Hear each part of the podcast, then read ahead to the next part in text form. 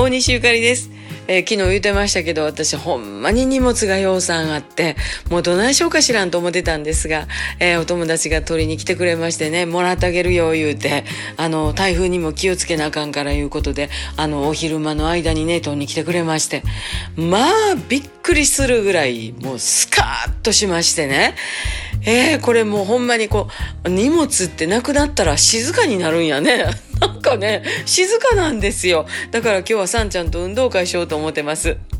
えー、いよいよほんまの掃除がこれから始まんねんなって思いますけれどもね、えー、掃除をしながら家きれいにしてね、ほいでライブの準備をして一生懸命歌って、えー、大阪の日々をもう一生懸命えー、過ごしていこうと、このように思っております。本当にありがとうございます。また明日、大西ゆかりでした。さんちゃん、唐揚げになりや。さんちゃんね、走ったら唐揚げの形になるね。